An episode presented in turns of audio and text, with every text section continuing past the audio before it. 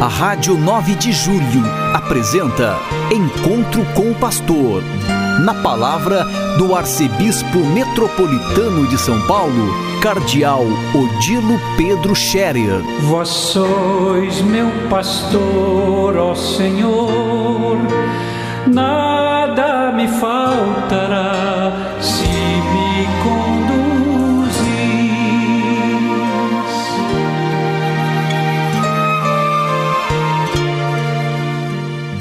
Queridos ouvintes da Rádio 9 de Julho, saudação e bênção para todos vocês neste dia 28 de fevereiro.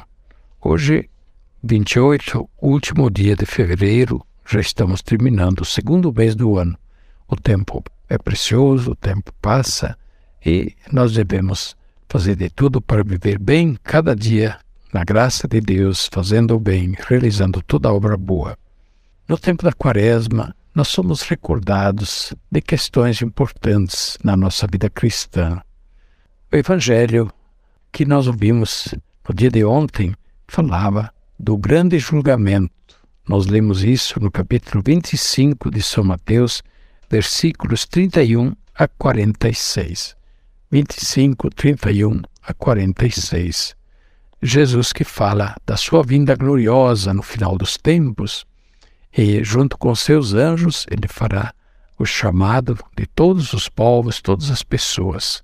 E então, diz ele, é, ele vai separar bons e maus, como o pastor separa ovelhas e cabritos. E assim colocará os bons de um lado, os maus de outro lado, e pronunciará o julgamento.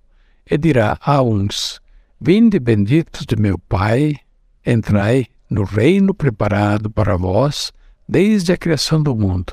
Porque eu tive fome, me deste comer, eu tive sede, me deste beber, eu estava sem roupa, eu estava sem casa, eu estava doente, eu estava na cadeia, eu estava triste e assim por diante. E vocês se interessaram por mim, cuidaram de mim, vieram me ver, me visitar. E agora entre no céu. E eles dirão, todos surpresos, dirão: Mas quando foi, Senhor?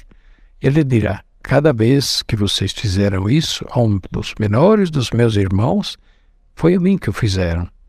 Os menores dos meus irmãos não necessariamente são as crianças, mas são aqueles talvez que menos se parecem com Jesus, aqueles que nós talvez nunca pensaríamos que Jesus está neles.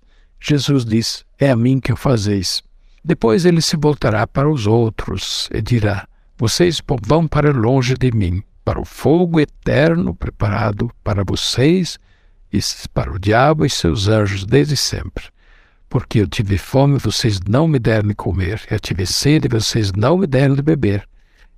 Eu estava sem roupa, estava sem casa, estava doente, estava na cadeia, eu estava aflito, vocês não me socorreram. E aqueles também dirão: Quando, Senhor? Quando foi que não fizemos isto? Que Jesus dirá: Toda vez que vocês não o fizeram a um dos menores dos meus irmãos, foi a mim que deixaram de fazer. Agora vão para longe de mim. Esta palavra de Jesus é muito severa, é o grande julgamento final. Né? Bons e maus. E quem são os bons? Aqueles que fizeram as obras de misericórdia, que fizeram caridade, acolheram o próximo, cuidaram, fizeram caridade usar da misericórdia para com os irmãos. E quem são os maus? Aqueles que não usaram da misericórdia, aqueles que não praticaram a caridade. Pois é, parece tudo muito simples, mas é muito sério. Jesus pronuncia este julgamento final e já vai dizendo para nós todos o que devemos fazer para sermos julgados entre os bons ou para não estarmos entre os maus, que vão ser mandados para longe, para o inferno, é esta a palavra de Jesus. A questão é praticar a caridade, é a atenção às pessoas, às obras de misericórdia. Falando em obras da misericórdia, o tempo da quaresma nos incentiva justamente a prática das obras de misericórdia, a caridade fraterna, a atenção a todos aqueles que são necessitados, aos entristecidos, aos doentes, aos enlutados, aqueles que estão com fome, aqueles que estão aflitos porque estão presos. Pois é, todas as situações em que Jesus se faz presente. O que fazemos ao próximo é como feito Jesus. E como diz o poeta, quem dá ao pobre empresta a Deus. Deus vai dar a recompensa. Pois é, a prática das obras de misericórdia deveria ser o nosso dia a dia. Nunca deveríamos deixar um dia sem praticar uma ação de misericórdia, uma ação boa em relação ao próximo. A prática das obras de misericórdia deve ser ensinada desde cedo às crianças e acostumá-las desde pequenas a darem uma esmola, a olharem para outras crianças pobres, a eh, terem também os sentimentos de boa vontade, de compaixão para com as outras pessoas que sofrem, que elas aprendem, elas têm um coração bom e sensível, e assim elas são educadas a que depois, ao longo da vida, pratiquem também elas as obras de misericórdia. Sem elas, nós não receberemos a salvação. Pois bem, quantas obras de misericórdia nós podemos praticar?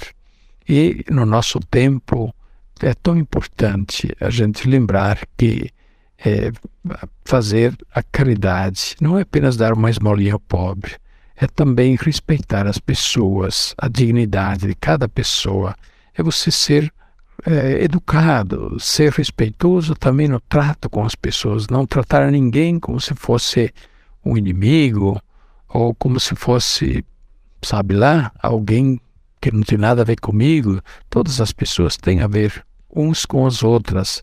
Somos todos irmãos, filhos do mesmo Pai do céu e pertencemos à mesma comunidade humana, temos o mesmo sangue, temos a mesma carne humana. Então, tratar bem o semelhante, isso faz parte da vida cristã e na preparação à Páscoa não podemos deixar de fazê-lo. E nisso vai também a campanha da fraternidade. Algum talvez ainda tem dúvidas se a campanha da fraternidade é coisa boa. Não se deixe enrolar por conversa. Tem alguém falando mal da campanha da fraternidade, não entendeu nada, não entendeu nada. A campanha da fraternidade é campanha para caridade, é para reconhecer o próximo como irmão e, de fato, ir ao encontro dele em suas necessidades. Neste ano, a necessidade concreta é o alimento a fome. Há muitas pessoas passando fome, se alimentando insuficientemente, por muitas razões, que aqui não vem ao caso discutir. Mas, claro, a campanha da fraternidade leva a uma reflexão: por que existe a fome? O que pode ser feito para a superação da fome? Por isso, a campanha da fraternidade é estendida a todos, não é só para dentro da igreja. É uma campanha também para ser feita nas escolas, nas universidades, nos espaços do trabalho, nos espaços da, da mídia, da imprensa, enfim, o debate sobre a questão da fome deve ser feito amplamente e, inclusive, ecumenicamente, com outras igrejas cristãs e com outras religiões. Isso tem a ver com todo mundo. Pois bem, participemos com serenidade da campanha da fraternidade, não demos ouvidos a quem está falando mal da campanha da fraternidade arriscamos de estar falando contra o Evangelho, de estar falando contra aquilo que Jesus ensinou. Deus nos livre e poderíamos escutar aquela palavra que Jesus um dia: Quem vos ouve, a mim ouve. Vocês não me ouviram, não deram ouvidos à minha palavra.